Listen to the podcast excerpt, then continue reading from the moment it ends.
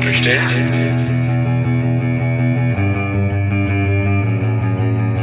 Nicht so bestellt? So nicht bestellt. Der kritische Podcast über Abschiebungen. Und damit ein herzliches Hallo und willkommen bei So nicht bestellt, dem kritischen Podcast über Abschiebungen. Mein Name ist Sandra und wie ihr vielleicht schon wisst, mache ich gemeinsam mit Marc seit ja fast über zwei Jahren diesen Podcast. Und ja, Ziel des Podcasts ist, ganz kurz gesagt, dass wir versuchen, verschiedene Blickwinkel auf Abschiebungen zu bekommen. Wie ist die Situation in Deutschland? Wie ist die Abschiebepolitik? Und zum anderen ein viel größeres Ziel ist von uns, das Gedankenexperiment zu wagen, wie eine Welt ohne Abschiebungen, ohne Grenzen aussehen kann. Ja, und wenn ihr schon in das Gespräch mit Vic aus der A-Folge reingehört habt, dann wisst ihr ja bereits, dass wir in dieser Reihe uns mehr mit der Geschichte von Vertragsarbeiterinnen in der ehemaligen DDR befassen wollen und mehr darüber erfahren wollen, wie ihre Lebensumstände in der DDR waren, welche Erfahrungen sie in der Wendezeit gemacht haben und natürlich auch, inwieweit sie von Abschiebungen betroffen waren oder auch noch sind. Und das Gespräch mit Vic in der A-Folge ist ein guter Auftakt, weswegen wir euch an dieser Stelle empfehlen, gerne kurz auf Pause zu drücken, falls ihr das noch nicht gehört habt und erstmal in die Folge mit Vic reinzuhören. Genau, und für diese Folge hier haben wir uns für ein Gespräch Anfang Februar mit Wann in Leipzig getroffen. Und Wann und Big, die beiden haben eine Gemeinsamkeit, nämlich die, dass beide an dem Theaterstück so glücklich, dass du Angst bekommst, mitgewirkt haben, allerdings in sehr unterschiedlichen Rollen. Und welche Rolle Wann in diesem Theaterstück hatte, das wird sie gleich zu Beginn des Gespräches auflösen. Und auch gleich zu Beginn werden wir noch mehr über ihren Aktivismus erfahren und was sie schon alles gemacht hat. Ihr dürft also gespannt sein. Genau, aber bevor es losgeht, wie immer noch ganz kurz der Hinweis, dass wir in unserem Podcast über Abschiebungen sprechen und wir es somit nicht vermeiden können, auch damit einhergehende psychische und physische Gewalt zu thematisieren. Das heißt, wenn ihr selber Gewalt erfahren habt oder es euch gerade nicht so gut gehen sollte, dann empfehlen wir euch einfach die Folge nicht zu hören oder zu einem späteren Zeitpunkt. Genau, und damit können wir jetzt gleich übergehen in das Gespräch mit Wann. Wir wünschen euch wie immer viele neue Erkenntnisse und damit geht's los.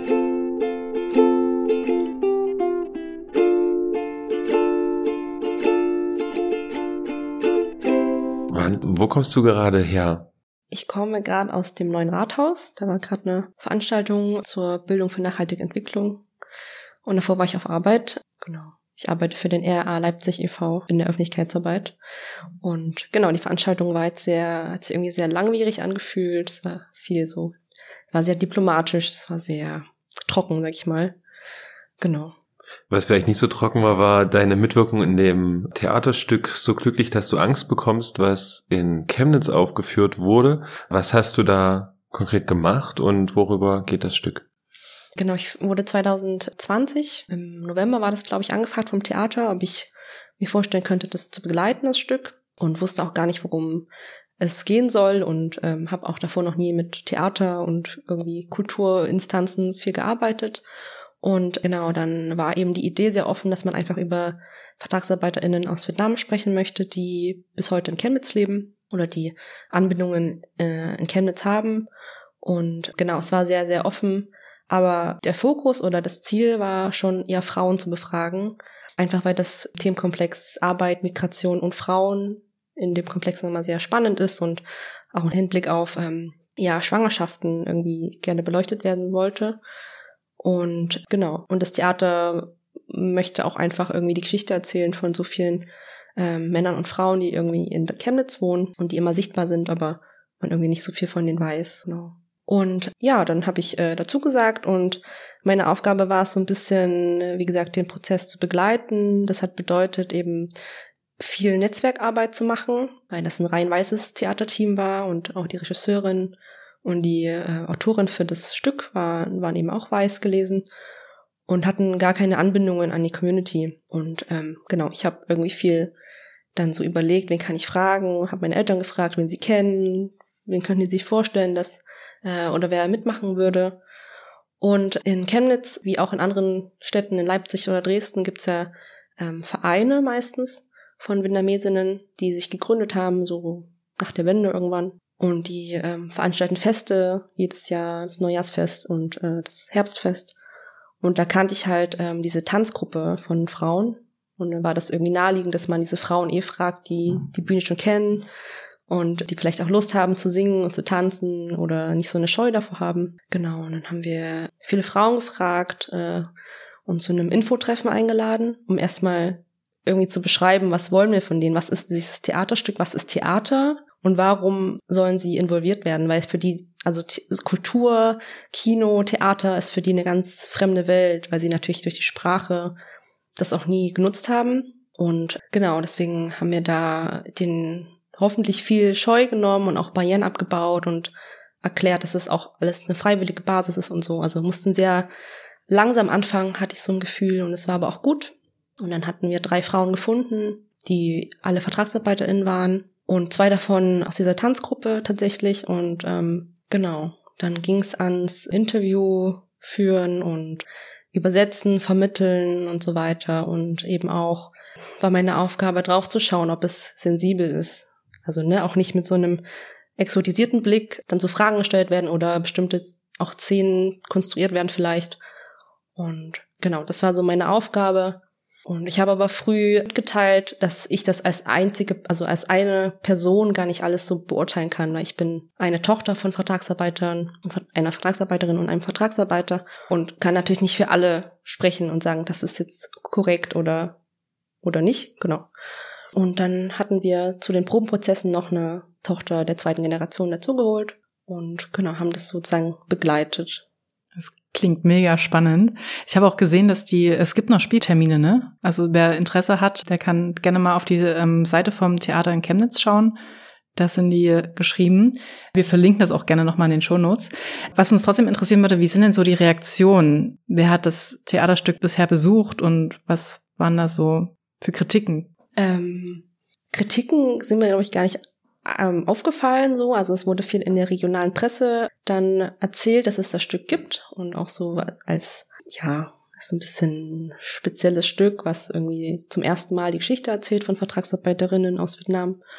Und es waren zur Premiere natürlich viele Freunde, Verwandte da vom Team und auch von den Frauen aus der Community. Und aber auch, ähm, ich habe Ersatzverwandte gesehen, also Omas und Opas, die damals irgendwie Bekannte waren oder vielleicht Betreuerin waren aus dem Betrieb. Und dann haben sich so drei Generationen getroffen, also die Kinder, dann die Vertragsarbeitenden und dann die Ersatzverwandten. Und es war irgendwie mega schön, das zu sehen. Und es sind auch sehr, sehr viele Tränen immer geflossen, weil das natürlich ein sehr emotionales Stück auch ist, ähm, weil wir Rassismus, Abtreibungen und ja auch institutionelle Unterdrückung und Ungleichheit irgendwie behandeln, ganz stark.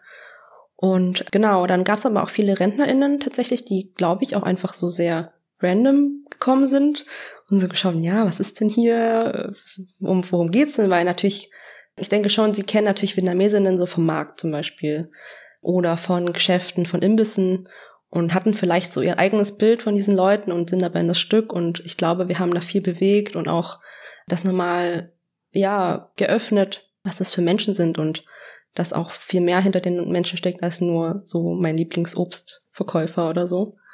Genau. Ich kann mir vorstellen, dass es ja auch wahrscheinlich Ängste dann gab bei den Leuten, die da auf der Bühne stehen, wenn sie sich da so öffentlich exponieren. Also gab's die und wie seid ihr, bist du damit umgegangen? Mm, die gab's natürlich schon. Also Sprache war eine ganz große Angst, ob sie das schaffen können und ähm, auch die Aussprache und so weiter. Und Natürlich gab es da viele Probenprozesse, wo man den Frauen die Angst genommen hat oder dann auch ihnen versichert hat, dass sie gar nicht perfekt akzentfrei Deutsch sprechen sollen, weil das auch gar nicht äh, die Realität ist und auch nicht so widerspiegelt, widergespiegelt werden kann. Und wir hatten sozusagen auch immer Untertitel oder ja, Übertitel nennt man das im Theater, glaube ich. Ähm, das heißt, es gab auch Szenen, wo man nur Vietnamesisch gesprochen hat oder eben andersrum, es war hauptsächlich auf Deutsch. Dann gab es eben für das Vietnamesisch sprechende Publikum die Übersetzung auf Vietnamesisch und andersrum. Mhm. Und dadurch haben wir es relativ, ja, also sprachlich für viele zugänglich gemacht. Genau. Und eben viel den Frauen auch natürlich so Dankbarkeit gezeigt, dass sie es überhaupt machen wollen. Und äh, auch probiert transparent zu machen, dass es natürlich auf einer Bühne ist und wir nicht einschätzen können, wer kommt da, wer sieht das alles und dass die Presse natürlich auch dann Interviews führen möchte, gegebenenfalls und so weiter. Also wir haben das schon probiert so zu vermitteln.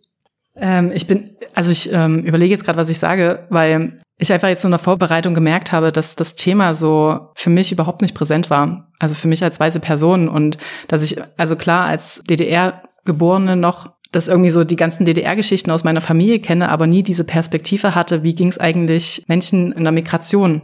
Also das habe ich jetzt irgendwie erst, das war für mich jetzt gerade so ein Augenöffner und ich finde es halt total spannend, dass da jetzt auch gerade ähm, so dieses Theaterstück gibt. Und aber ich habe auch das Gefühl, dass es so gesellschaftlich nie wirklich thematisiert war und dass es überhaupt nicht aufgearbeitet ist, das Thema. Und ähm, daran anschließend vielleicht eine Frage. Also du, du hast dich ja jetzt nicht nur da engagiert, sondern hast ja auch in dem Bereich, glaube noch ein paar andere Sachen gemacht. Also unter anderem die App äh, Glasfäden. Ähm, vielleicht kannst du noch mal allgemein was zu deinem Aktivismus sagen und vielleicht auch noch mal ein zwei Sätze zu der App erzählen. Mhm. Ähm, also die App entstand tatsächlich zum Rahmenprogramm des Theaters sagen, wir haben da die Themen einfach aufgegriffen. Da geht es auch wieder um äh, das Thema Migration und Frauen aus Vietnam, aber speziell nochmal um die zweite Generation, was beim Theaterstück nur so ein, so ein Ausblick war ganz am Ende. Aber genau, in der App geht es eben auch viel um so intergenerationale Themen. Genau, also, also es ging viel um Sprachbarrieren und auch so um äh, natürlich andere kulturelle Aspekte oder auch so, was ist für sie vielleicht wichtig in der Erziehung und für die Kinder eben irgendwie restriktiv oder wo gibt's so Clashes in der, ja, in dem Aufwachsen. Und es geht zum Beispiel auch um Love Languages, also wie zeigen die Eltern Anerkennung, Liebe und so weiter. Und was macht es mit Kindern, die in der deutschen Gesellschaft aufwachsen und aber von anderen vielleicht sehen, dass äh, die Kinder mal umarmt werden, wenn sie abgeholt werden und die Eltern das halt gar nicht irgendwie praktizieren, sondern zum Beispiel Obst schälen zum Beispiel. Und das so die Art von Love Language ist. Also es geht viel um so kleine Momente in der Lebensqualität von Ostdeutschen. Und die App ist äh, speziell konzipiert eigentlich für Jugendliche, also die ist ja so sehr spielerisch.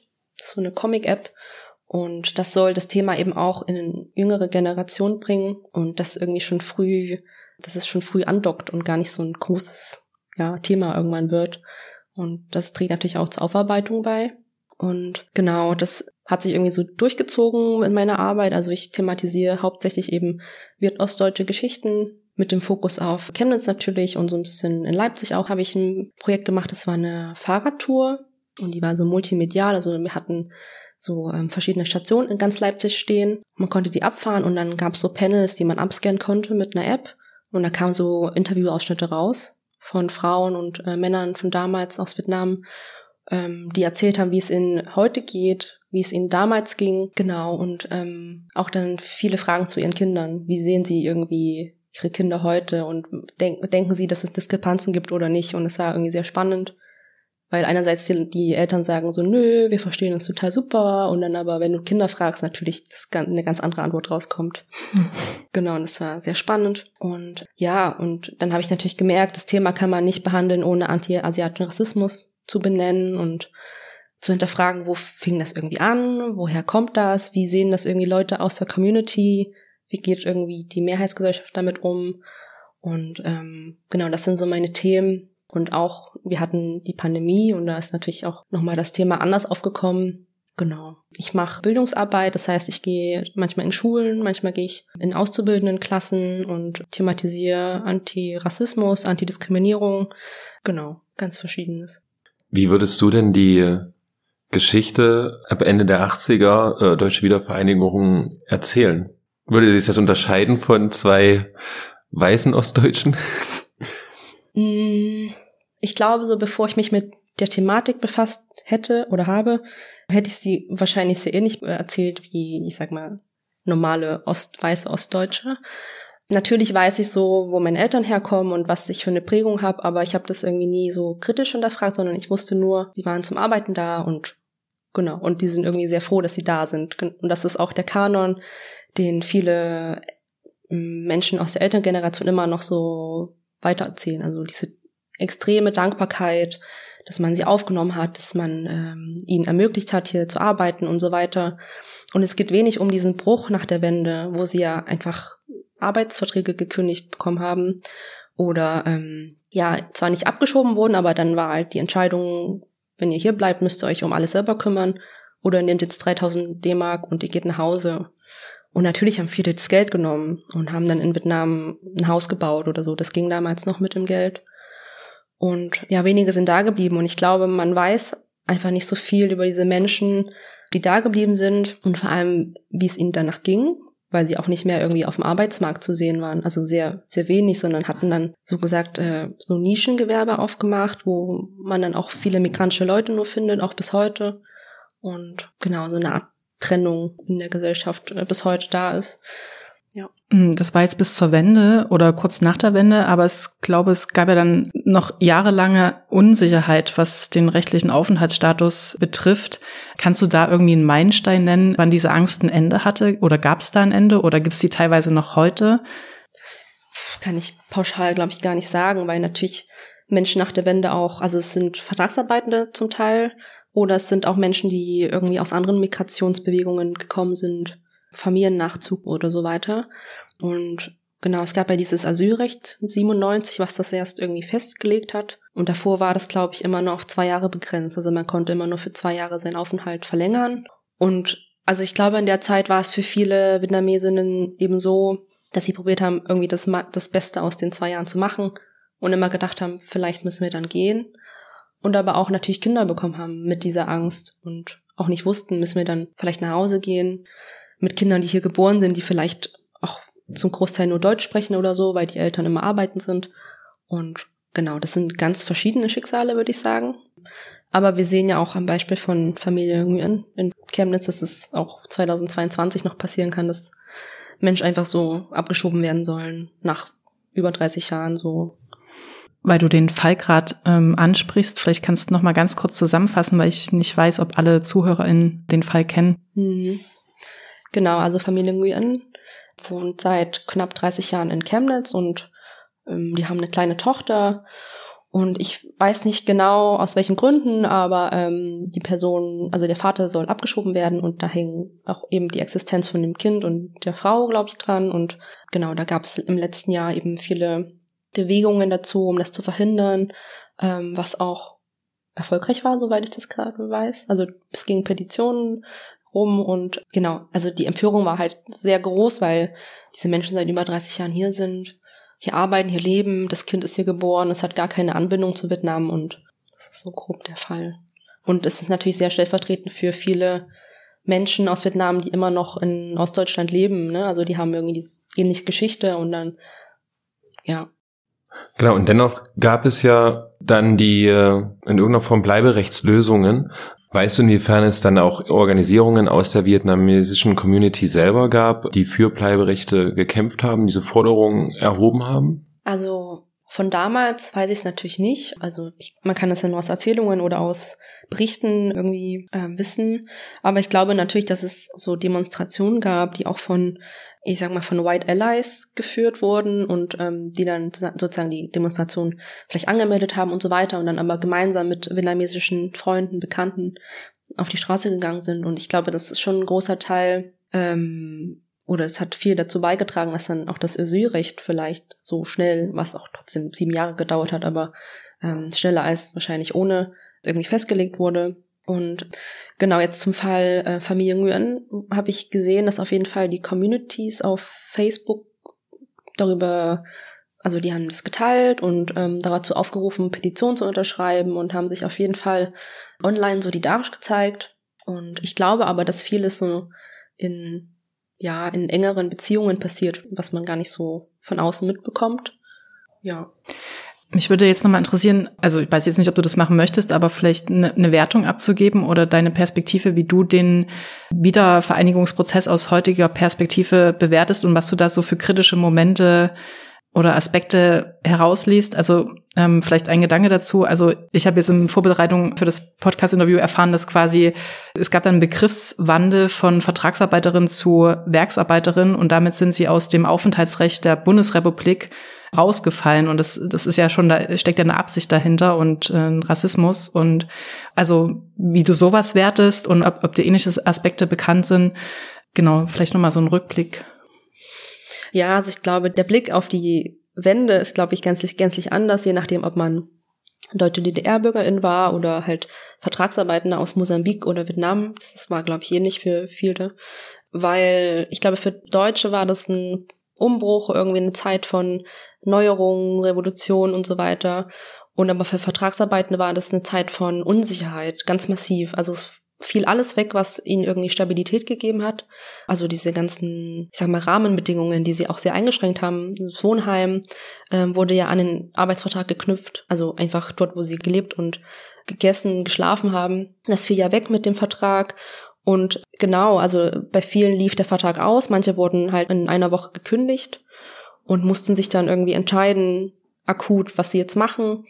Und auch danach hat man nicht mehr über diese Leute gesprochen und natürlich probiert, indem man ihnen diese Abfindung anbietet oder dann nach ihnen keine Hilfe anbietet, sprachlich auf dem Arbeitsmarkt nach der Wende, wo es eh für alle schwierig war, eine Arbeit zu bekommen, ist es ja ganz klar, was die Absicht war, wenn man diesen Leuten nicht hilft, sondern sie einfach im Raum schweben lässt.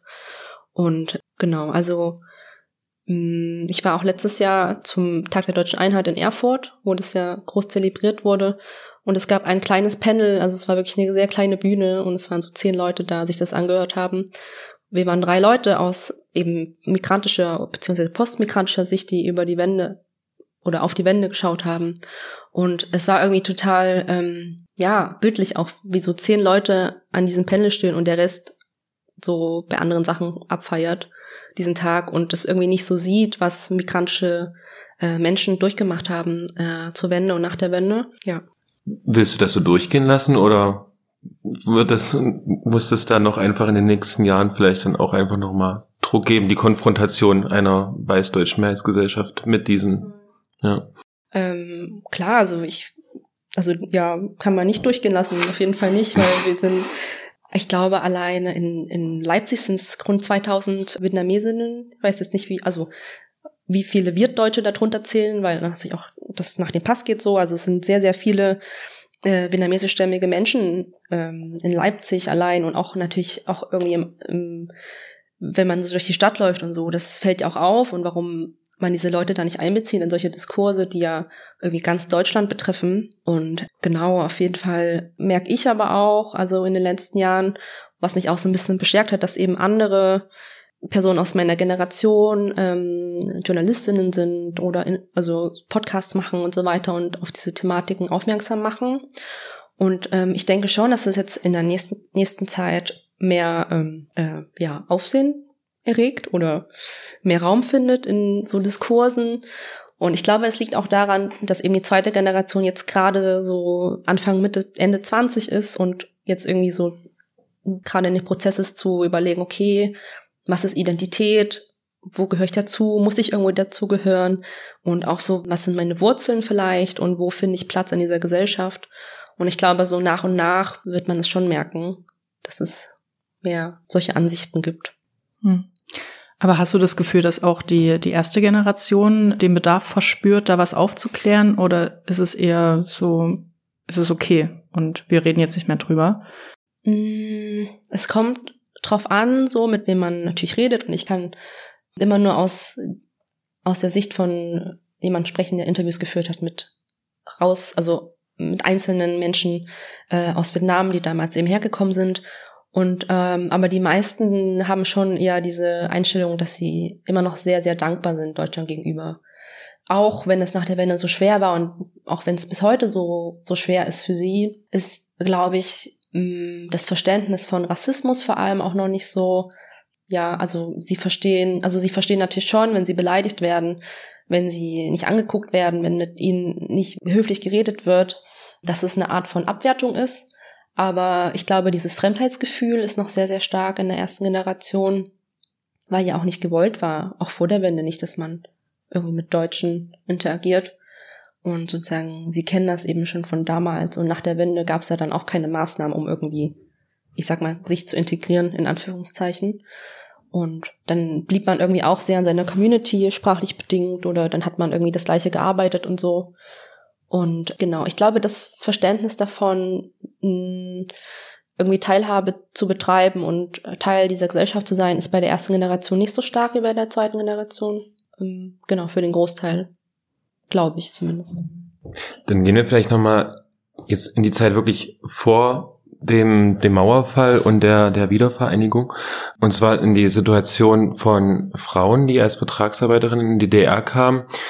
Ja, das liegt jetzt auf der Hand, wir alle wissen es. Ich stelle jetzt trotzdem die Frage, äh, was war da sozusagen die, die, ja, die spezielle Diskriminierung, die spezielle Herausforderung für diese Frauen? Mhm. Genau, das wird auch in einem Theaterstück behandelt. Ich glaube, wir haben den Titel noch gar nicht gesagt. Das Stück heißt. Am Anfang? Aber du darfst ihn gerne nochmal sagen. genau, das Stück heißt So glücklich, dass du Angst bekommst. Und genau, der Titel entstand sozusagen aus so einem Moment, wo äh, eine Frau davon erzählt, wie gut es ihr geht nach der Wende. Also jetzt natürlich gut im Sinn, also ne, kann man jetzt auch, das ist Auslegungssache, aber und sie dann so einen Moment hat, wo sie denkt, oh mein Gott, mir geht's so gut, ich habe Angst, dass ich wieder gehen muss. Also so glücklich, dass sie einfach Angst bekommt. Genau. Und in äh, diesem Stück geht's ähm, in vielen Teilen eben auch um das Thema Verhütung, Abtreibung, Abschiebung, weil das damals so war für VertragsarbeiterInnen, dass sie eben keine Kinder bekommen durften und eigentlich auch keine Liebesbeziehungen führen durften, beziehungsweise nicht heiraten durften. Und ähm, genau der Gedanke dahinter ist, dahinter ist halt, dass sie einfach als Arbeitskraft erhalten bleiben sollten, ähm, was ja auch irgendwie total entmenschlicht, äh, wenn man nur als Arbeitskraft ähm, da ist. Und natürlich heißt es, heißen sie VertragsarbeiterInnen, aber trotzdem sind es ja junge Menschen gewesen, die irgendwie auch Bedürfnisse hatten oder die sind teilweise mh, mm, waren die erst 18 und so, waren noch nie weg vom Elternhaus und dann wohnt man in einem Wohnheim. Also man kann sich ja mal vorstellen, man ist irgendwie mit 18 in einem Wohnheim, wo ganz viele Leute äh, irgendwie mit dir wohnen und natürlich entstehen Beziehungen und so weiter. Und viele Frauen wurden eben schwanger, auch weil Verhütung in Vietnam nicht behandelt wird oder auch Sexualität generell nicht besprochen wird. Und diese Frauen mussten eben sich entscheiden zwischen einer Abtreibung, um hier zu bleiben, um weiter zu arbeiten, oder sie haben abgetrieben oder haben das Kind behalten und sind eben nach Vietnam zurück. Sobald das Kind eben reisefähig war, so hat man es genannt, mussten sie zurück. Oder wenn sie eben schwanger waren und noch reisen konnten, dann auch schon zurück nach Vietnam. Und das war halt auf beiden Seiten natürlich schwierig. Also man hat ähm, natürlich den Arbeitsplatz verloren. Und aber auch in Vietnam wurde man auch natürlich nicht offen und freudig empfangen, sondern man hatte ja auch irgendwie eine Aufgabe, ins Ausland zu gehen, zu arbeiten, um die Familie zu Hause zu unterstützen.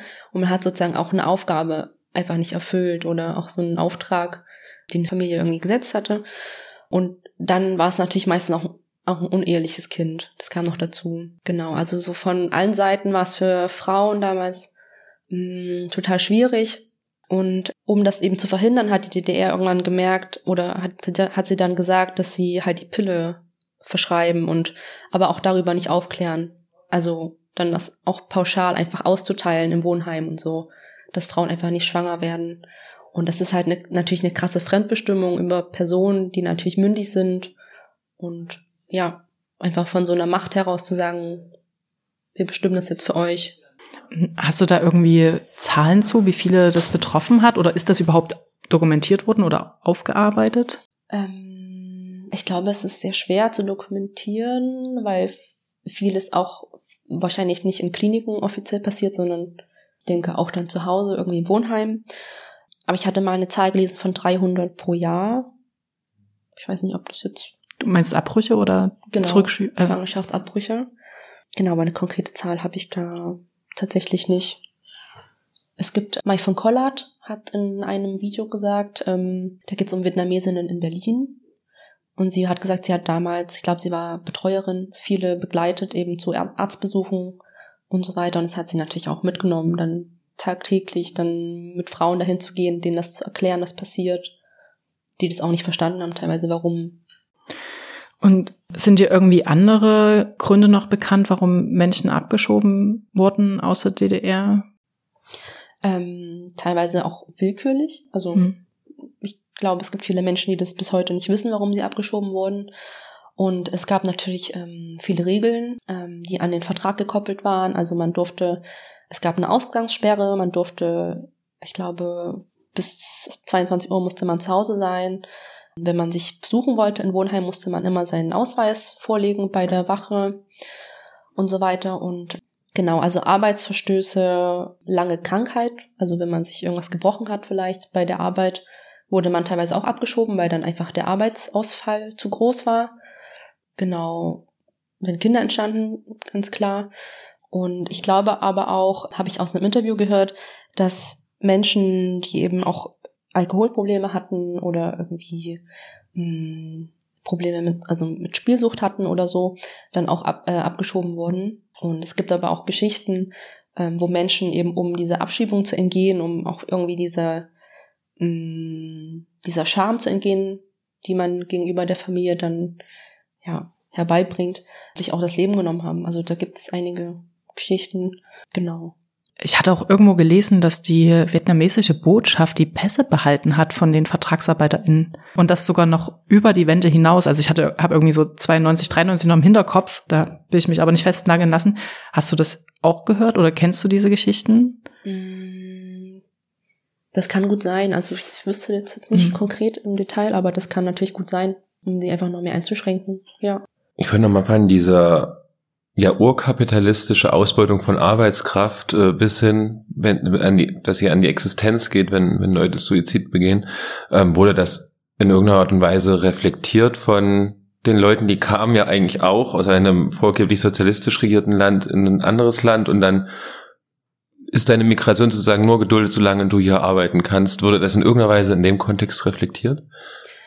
Das kann ich äh, schwer sagen. Also diese Geschichte fiel in dem Kontext von einem Interview von der Person, die damals ähm, Betreuer war, also eine, eine deutsche Person. Und ähm, ja, ich weiß nicht, inwiefern man das reflektiert hat oder ob man das dann eher, ich glaube, eher unter den Teppich gekehrt hat. So. Ähm, wenn wir jetzt nochmal auf die Nachwendezeit oder die Wendezeit zu sprechen kommen und an das Angebot denken, dass, dass die Leute 3000 Mark bekommen und den Rückflug, Würdest du das jetzt als eine freiwillige Tat einordnen oder ist da auch ein gewisser Zwang dahinter gewesen, staatlicherseits? Es war kein Zwang da, aber man hat natürlich irgendwie schon die Leute gelenkt. Also, ne, wenn, wenn sie wissen, der Arbeitsvertrag läuft aus, sie haben keine Bleibe mehr und sie können aber mit den 3000 Euro vielleicht Land kaufen und irgendwie ne, die Familie noch lange unterstützen, war die Entscheidung für viele natürlich klar. Also ich habe gerade die Zahl nicht im Kopf, aber es waren, glaube ich, rund oder zur Höchstzeit so 60.000 Vertragsarbeiten aus Vietnam in der DDR. Und dann nach der Wende waren es so 20, 25.000. So, und aber viele sind auch gegangen mit den 3000 DDR-Mark und sind aber wiedergekommen nach der Wende und haben probiert, Asyl zu beantragen oder irgendwie durch ähm, äh, Scheinehen mit Deutschen oder ja, genau, ähm, so irgendwie nochmal wiederzukommen. Ja, also eigentlich, ich glaube, wenn die Umstände richtig wären oder richtig gewesen wären, dann wären viele natürlich geblieben. Aber durch diese Unsicherheit, die massiv war, sind einfach viele gegangen. Ich hatte auch irgendwo, sorry, dass ich immer so viel, ähm, ich habe irgendwo gelesen, bla, ähm, aber ich habe irgendwo gelesen, dass viele gar nicht informiert wurden. Also das war, ich glaube, die Aufgabe der Betriebe, wo die Person angestellt war, über die Möglichkeit der Rückkehr, der geförderten Rückkehr und dass das gar nicht ähm, in der Praxis so oft geschehen ist und dass viele zurückgekehrt sind und gar nicht die Entschädigung bekommen haben. Ist dir nicht bekannt? Das ist mir nicht bekannt. Also das, was hm. ich immer gelesen habe, war, eben, genau, dass das Angebot eben da war und auch noch so eine Art von Prämie, also man konnte halt eine große Endausreisekiste, hat sich das genannt, mit ganz vielen Waren noch bei der Ausreise mitnehmen. Das waren, glaube ich, so zwei Kubikmeter oder so. Und dann haben viele das halt nochmal, also als extra Bonus gesehen, um mhm. zurückzukehren. Ähm, das mit der Auszahlung, das weiß ich nicht. Okay. An welchen Stellen ähm, hat sich denn so Rassismus auch einfach fortgesetzt, es ist einfach kontinuier kontinuierlich gehalten. Du hast es vorhin gesagt, mit der Auseinandersetzung mit der Geschichte kam dann auch die Auseinandersetzung mit antiasiatischem Rassismus. Genau, was sind so Konstanten, die, wo einfach nie was dran gerüttelt wurden? Also, ich glaube, man muss dazu erstmal sagen, dass antiasiatischer Rassismus sich irgendwie sehr verschieden zeigen kann und es gibt ja dieses sehr positive Stereotyp oder Bild von Vietnamesinnen oder Asiatinnen. Und das ist auch vor der Wende schon so gewesen. Also dann waren halt die Vietnamesinnen immer die fleißigen, die ruhigen, die lieben, die haben nicht Stress gemacht und haben auch nicht viel geredet, sondern nur gelächelt. Also wenn du die Sprache nicht kannst, natürlich redest du nicht viel. Genau, und dieses Stereotyp ist aber bis heute vorhanden, dass die Vietnamesinnen äh, so fleißig sind, so viel arbeiten und dass die Kinder eben genauso fleißig sind, so gut in der Schule abschneiden und so weiter. Und das wird, glaube ich, meistens gar nicht reflektiert, sondern einfach so als positives, positive Vorannahme immer ähm, dargestellt.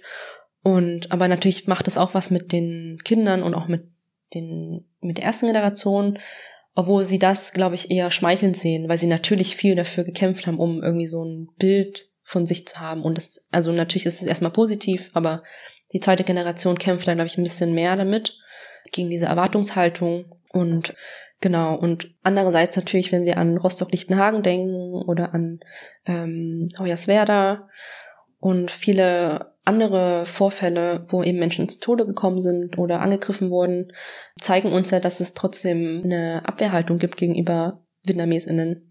Und das hat sich bis heute eigentlich nicht geändert. Das ist, hat sich vielleicht in Alltagsrassismus, in verbalen Rassismus eher ähm, gewandelt, weniger körperlich, aber der ist halt immer noch da und ähm, das betrifft die Elterngeneration wie die zweite Generation, glaube ich, gleichermaßen.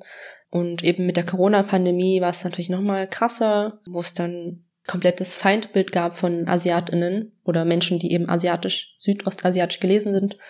Und das haben vor allem auch vietnamesische Eltern gemerkt, wenn halt Leute nicht mehr in den Imbiss kommen oder nicht mehr bei den Einkaufen gehen. Das war, glaube ich, Anfang äh, der Pandemie sehr stark. Und genau, war dann nochmal sehr spürbar. Ja. Was würdest du da so einer deutschen, weiß-deutschen Mehrheitsgesellschaft sagen, die schon in Rostock-Lichtenhagen da Pogrome ähm, angezettelt hat und heute schon 2015, wieder vor die Gemeinschaftsunterkünfte zog, Heime anzündete, heute sehen wir das wieder, Kriebetal, in Chemnitz Einzelsiedel marschieren sie wieder. Das ist, also, weil es auch gerade wieder so aktuell ist und es immer und immer wieder passiert. Was wäre so deine Antwort, was ja eigentlich, keine Ahnung, mal passieren muss, damit das aufhört? So große Frage oh, jetzt. Ja, mega. Scheiße. Oh, mega große Frage. Mhm.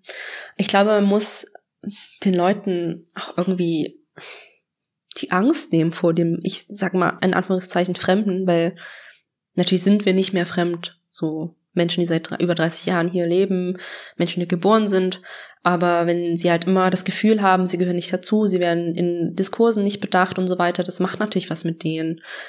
Also auf jeden Fall Sichtbarkeit ist total wichtig und auch so eine Selbstverständlichkeit von migrantischen, postmigrantischen Menschen in Diskursen, in der Politik, in den Medien. Genau, es muss irgendwie normal werden. Das klingt jetzt total bescheuert, weil natürlich muss das normal werden, aber wie will man es sonst irgendwie angehen? Und Menschen, die irgendwie, keine Ahnung, so eine Wut haben, das ist auch irgendwie nicht unser Problem, dass sie so eine Wut haben. Und ja, ich glaube, einfach so eine krasse Desinformierung. Ähm, das ist nicht die Aufgabe von Betroffenen, sondern es ist schon die Aufgabe von der Politik, von der Regierung, das irgendwie, weiß ich nicht, transparenter zu gestalten. Also wenn ich jetzt so an die Migrationsbewegung denke, wo Menschen gefrustet sind, weil sie halt sich auf komischen Kanälen rumtreiben und dann irgendwas geteilt wird, was nicht stimmt und so weiter. Und ähm, dass man da das irgendwie viel, viel transparenter macht glaube ich. Jetzt so zu der großen Frage. ja, wäre ein Anfang, ja. Mhm.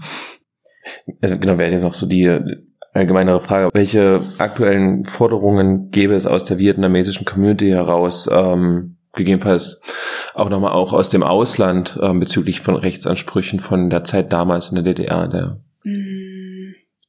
das ist auch mh, mm, schwierig, weil natürlich die Community, ich habe es ja schon angedeutet, so aus sehr vielen Generation besteht und auch mm, die Generationen teilweise sehr andere Ansichten haben oder Wünsche haben und Forderungen haben. Und dann gibt's halt noch die dritte Generation, die jetzt teilweise auch schon da ist und ranwächst und so. Also es ist irgendwie so ein mega großes Spektrum. Aber ich glaube, für die erste Generation wäre die Forderung einfach irgendwie anzukommen und nicht mehr so als Alien gesehen zu werden und aber gleichzeitig auch als Menschen gesehen zu werden. Also das würde ich mir würde ich mir persönlich wünschen für viele Eltern, die halt tagtäglich in ihrem Laden stehen oder sonst was äh, verkaufen und dass sie gewertschätzt werden auch durch die Gesellschaft und auch also so zum Thema Rente und ähm, Selbstständigkeit und so weiter, wenn halt Menschen sich selbstständig machen mussten nach der Wende, war das halt meistens keine Option, sich noch richtig zu ver oder ja zu versichern, weil natürlich nicht mehr so viel übrig blieb und so. Und dann ist die Frage jetzt von VertragsarbeiterInnen, die jetzt 60, 70 werden, wie geht's weiter? Gehen sie zurück? Bleiben sie hier? Dann sind sie aber wieder auf Sozialgelder irgendwie angewiesen und es macht natürlich was mit Menschen, die irgendwie durchgehend gearbeitet haben und einfach nicht so eine Anerkennung bekommen. Genau. Und für die zweite Generation, ich würde mir wünschen oder so als Person, die selber aus der Generation spricht, dass wir in Diskurse mehr einbezogen werden, aber nicht nur so als diese, diese eine migrantische Stimme, sondern wir sind ja auch viel mehr als das oder postmigrantische Stimme, sondern irgendwie auch als äh, Menschen gesehen werden, die auch andere Talente und Fähigkeiten haben. Ähm, und genau, ich sehe aber auch, dass es Teil des Prozesses ist, als, ähm, ich sage mal, als Token eingeladen zu werden, irgendwo zu sprechen über postmigrantische Sichtweisen und so weiter. Aber darüber hinaus sollten wir ähm, das erweitern und vielleicht auch diesen Blick aufmachen, was bedeutet vietnamesisch sein, was bedeutet wird deutsch sein oder muss man sich irgendwie einkategorisieren und so. Braucht man das? Will man das? Ja. Was wäre denn deine Antwort? Würdest du dich einkategorisieren? Ja, ich bin gerade so in dem Prozess, diese Idee von Identität generell zu hinterfragen, weil gerade auch so Safer Space oder Safer Spaces finde ich sehr mh, mm, pauschal genutzt werden in bestimmten Kontexten oder wenn man so Veranstaltungen sich anschaut. Und ich frage mich halt immer, ist der Space wirklich safe? Ist es intersektional gedacht oder ist es safe für queere Leute und aber dann total rassistisch, wenn man da hingeht oder, ne? Und das auch eine Art von Identität ist mm, und auch eine Art von Zugehörigkeit. Aber ähm, genau, ob man irgendwie sich irgendwie hinter diesem Wort versteckt, Identität und was heißt denn safe für wen und so weiter. Und aber ich beschreibe mich trotzdem als Wirtdeutsche, Wirtostdeutsche, weil das irgendwie momentan so diese ganzen Bereiche abdeckt, genau, mit denen ich mich beschäftige und wo ich mich irgendwie dazugehörig sehe.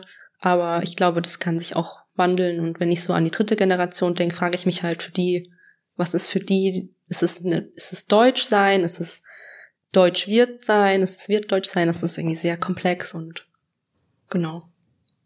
Vielleicht nochmal ganz kurz den Blick nach Vietnam. Weiß nicht, ob du die Frage beantworten kannst, aber würde noch interessieren, ob es da auch so Organisationsstrukturen von zurückgekehrten VertragsarbeiterInnen gibt, ob dir da welche bekannt sind und ob die noch irgendwelche Forderungen haben, die sie an die Bundesrepublik richten.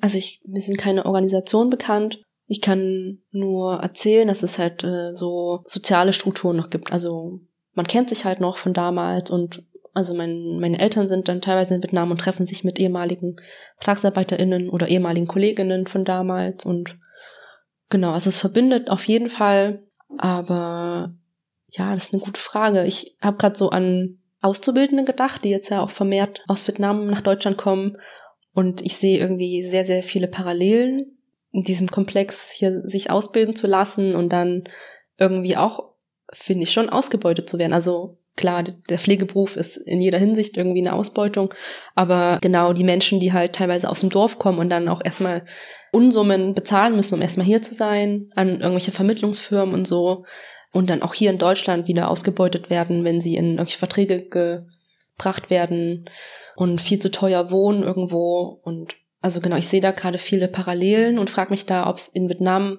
jetzt so aktuelle Bewegungen dazu gibt weil das, glaube ich, ein bisschen greifbarer ist und gerade passiert.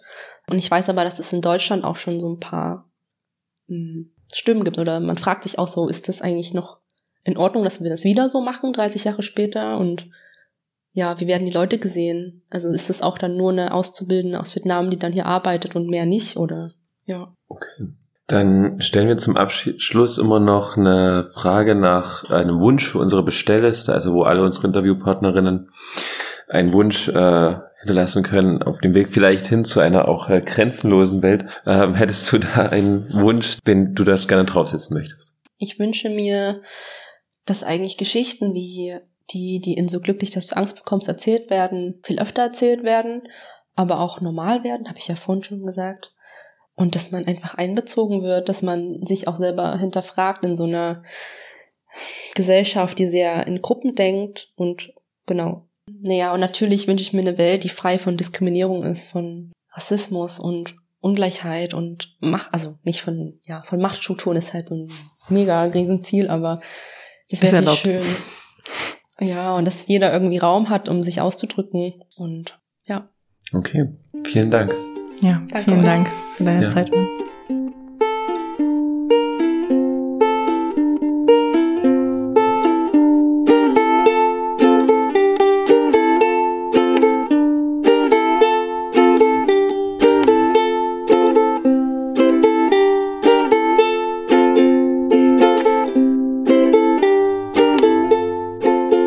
Das war also das Gespräch mit Wann, der wir an dieser Stelle noch einmal ganz herzlich danken wollen für ihre Zeit, aber auch für ihre vielen Gedanken und Sichtweisen, die sie uns in dem Gespräch mit auf den Weg gegeben hat. Wenn ihr mehr Interesse an den Projekten von Wann habt, dann sei euch zum einen nochmal sehr das Theaterstück So glücklich, dass du Angst bekommst, ans Herz gelegt, für das es im Übrigen auch noch, wenn die Folge erscheint, Spieltermine in Chemnitz gibt.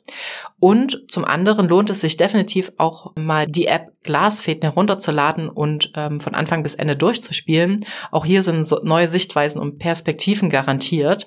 Und falls ihr generell Interesse bekommen habt, euch nochmal mehr mit der Geschichte von VertragsarbeiterInnen in der ehemaligen DDR zu befassen, dann haben wir euch in den Shownotes noch so ein paar Leseempfehlungen und Literaturtipps aufgelistet. Und falls ihr euch zum aktuellen Stand der Familie Pham Nguyen aus Chemnitz, über die wir auch ganz kurz in, in dem Interview mit Wann sprechen, äh, informieren möchtet, dann findet ihr auch da wichtige Links. Vielleicht ein ganz kurzer Hinweis zum aktuellen Stand.